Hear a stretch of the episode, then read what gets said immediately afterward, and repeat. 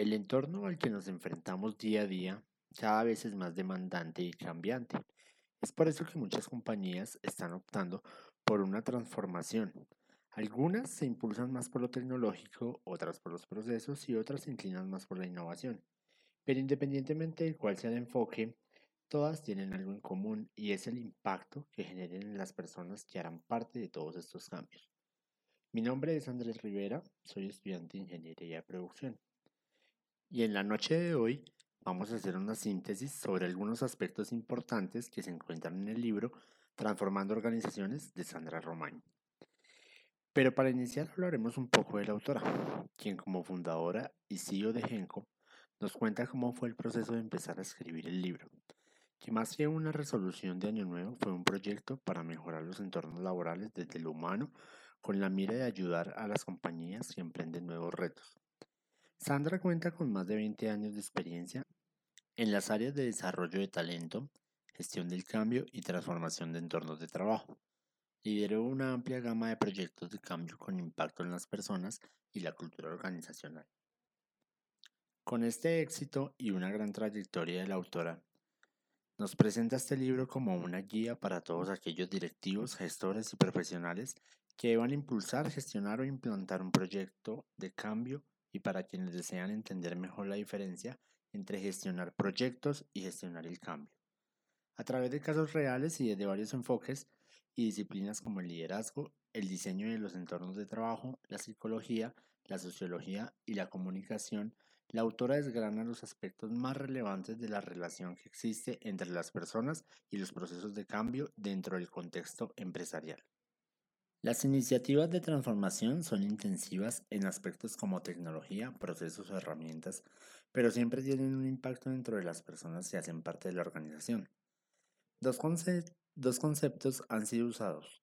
El Customer Centricity, donde se busca satisfacer todas las necesidades de un cliente, y el Employee Centricity, focalizando los esfuerzos en personalizar y satisfacer a los empleados. Sin embargo, Clientes y empleados no son tan distintos, pues son humanos con necesidades, deseos, etc.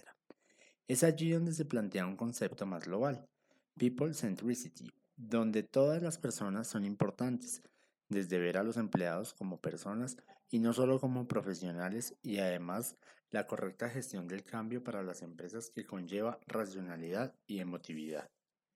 Este grandioso libro se divide en tres capítulos. El primer capítulo nos habla sobre las realidades sobre el cambio.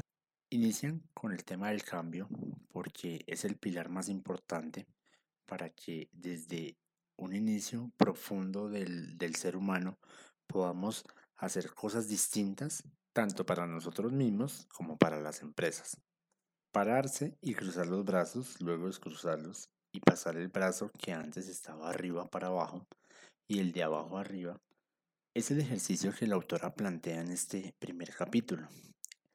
Esto hace que la gente se sienta incómoda o rara, sencillamente porque la gente no está acostumbrada al cambio. Y el cambio en sí mismo genera emociones. Hay una resistencia al cambio y hay un enfoque en la gestión de resistencia que prioriza el control e implantación de medidas correctoras sobre lo que ocurre y lo que no ocurre, pero no es el más adecuado. La autora nos contextualiza un poco acerca del tema de las emociones.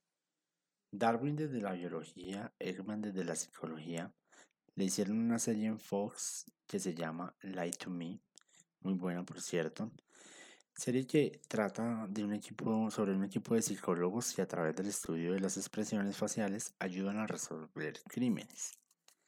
En los 90 hay pruebas cerebrales que muestran que la parte emocional y la racional no se desarrollan en partes distintas del cerebro, sino a través de las redes neuronales que hacen que actúen en conjunto. A pesar de todo esto, las empresas siguen dando más importancia a la racionalidad y esto hace que cueste interiorizar el bienestar emocional de los empleados. Se debe realizar gestión de las emociones para minimizar la resistencia al cambio. Si miramos lo que sucede en un volcán, el humo avisa que puede haber erupción, pero no vemos el magma que produce ese humo desde el interior.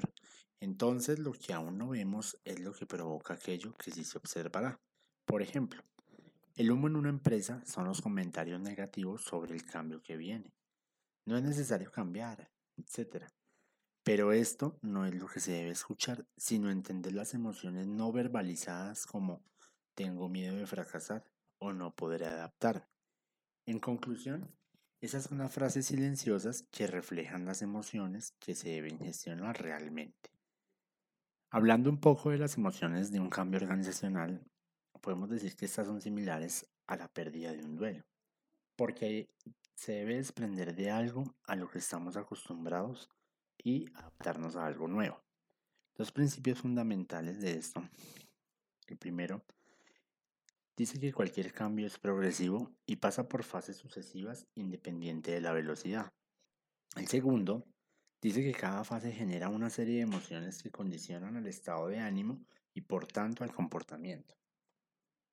Una de estas emociones es la incertidumbre. Cuando no se ha comunicado el, cambio aún y empiezan los chismes y los rumores en la empresa, hay que abordar rápidamente este tema para evitar que la incertidumbre genere emociones que luego se verán reflejadas cuando el cambio llegue. Otra emoción es el shock. Cuando se comunica el cambio se genera miedo como respuesta a lo desconocido. Hay contradicciones entre las expectativas generales y las individuales, pues el individuo puede creer que el cambio es bueno para el general de la compañía, pero sentirse mal porque puede percibir que es una amenaza para él. Esta fase puede hacer que todo se mueva más rápido o congele todo el cambio, por eso es de corta duración. Otra emoción que tenemos es la resistencia. Cuando el proyecto de cambio ya es bien conocido, se genera la irritación Aquí la gente gasta su tiempo y energía demostrando que el cambio es innecesario. Puede generar disfunción en la productividad y desmejorar el ambiente laboral. Otra emoción es la aceptación racional. Surge la idea de que el cambio es necesario y beneficioso, pero existe incertidumbre por los pormenores de las implicaciones a nivel individual. Entonces se da esta incomodidad. La aceptación emocional los ánimos empiezan a remontar, pero hay una nueva nostalgia de cómo se hacían las cosas antes. Se entiende las implicaciones del cambio, pero hay un sentimiento de añoranza. Luego sigue la experimentación. Se genera un entusiasmo y todos los sentimientos anteriores se olvidan. Las empresas son más permisibles con los errores y esto hace que la gente pueda experimentar los cambios de forma práctica y aplicarlos diariamente. Y la última etapa emocional que tenemos es la consolidación. Esta se asemeja mucho a la etapa de asimilación de un duelo, porque aquí predomina la confianza y el convencimiento de que los cambios traen una mejora. Sin embargo, para esto hay que implementar un monitoreo y una retroalimentación. Para terminar con este primer capítulo, hablaremos un poco del miedo. El miedo como, como principal em, emoción es una de las principales emociones, pues nos ayuda a la supervivencia. RAE, recelo o apresión que alguien tiene de que le suceda algo contrario a lo que desea. Esto es lo que experimentan las personas en las primeras fases de un cambio organizacional. La autora nos plantea el siguiente ejemplo. Susana cree que porque van a vender la sucursal de una multinacional, va a perder el trabajo y esto le genera estrés y su marido le reconfortará desde lo lógico, pero no es la mejor manera, pues igual si encuentra otro trabajo se sentirá fracasada mientras lo busca. También tenemos algo que se llama miedo individual. Un miedo mal gestionado se vuelve más irracional e impacta sobre la percepción del que lo siente y por ende afecta su visión sobre su capacidad individual de satisfacer sus necesidades alterando sus emociones y condicionando su comportamiento.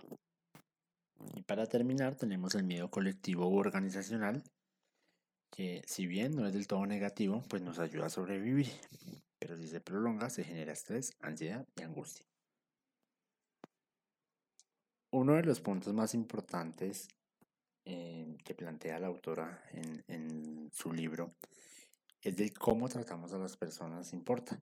En esta parte podemos hablar de algo muy importante como el estrés. Pues las personas, al exponernos a altos niveles de estrés y por un tiempo prolongado, podemos presentar cambios negativos físicamente y psicológicamente.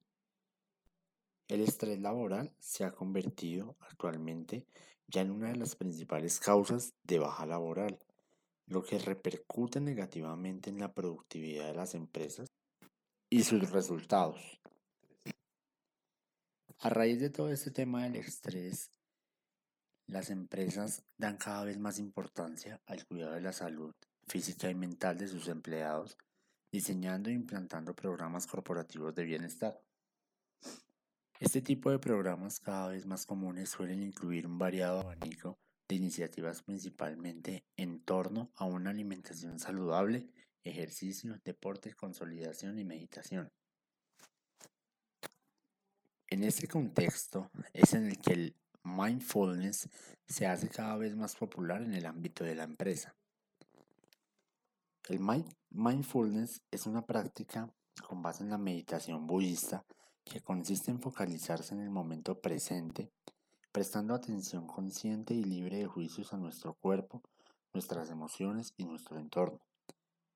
Los psicólogos utilizan esta práctica para tratar el estrés, la depresión y la ansiedad. De hecho, Google y General Mills son grandes empresas que han adoptado esta práctica para formar a sus empleados generando beneficios como incremento de la productividad y asertividad en la toma de decisiones. Pero para poder ejercer esta práctica del mindfulness, realmente es necesaria abarcarla en su totalidad partiendo del manejo del kindfulness que se basa en algo tan sencillo como la bondad plena y consiste en poner a las personas en el centro de los procesos de transformación, generándoles una conciencia sobre la bondad, la amabilidad, la comprensión, esto con el fin de mantener una relación saludable con los demás y así poder hacer que el mindfulness eh, implementado en las compañías tenga un mayor valor. Porque el mindfulness sin el kindfulness puede generar, generar otro tipo de cosas eh, negativas ya que su alcance no está definido. La autora nos plantea como eje fundamental de este capítulo que para poder lograr un entorno transformador saludable dentro de una organización se deben cumplir cuatro principios básicos. El primero, la transparencia y la honestidad, que se enfocan en la confianza y el compromiso.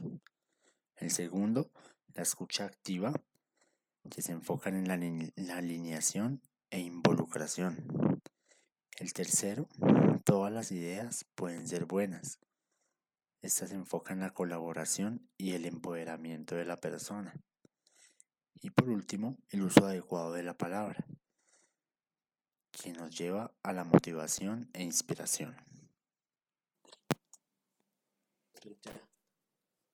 Este último capítulo se centraliza en el cambio, nos menciona que siempre las personas han tenido un miedo profundo al cambio, pero la autora nos lo muestra como algo que realmente es natural y que siempre tenemos que tener con nosotros.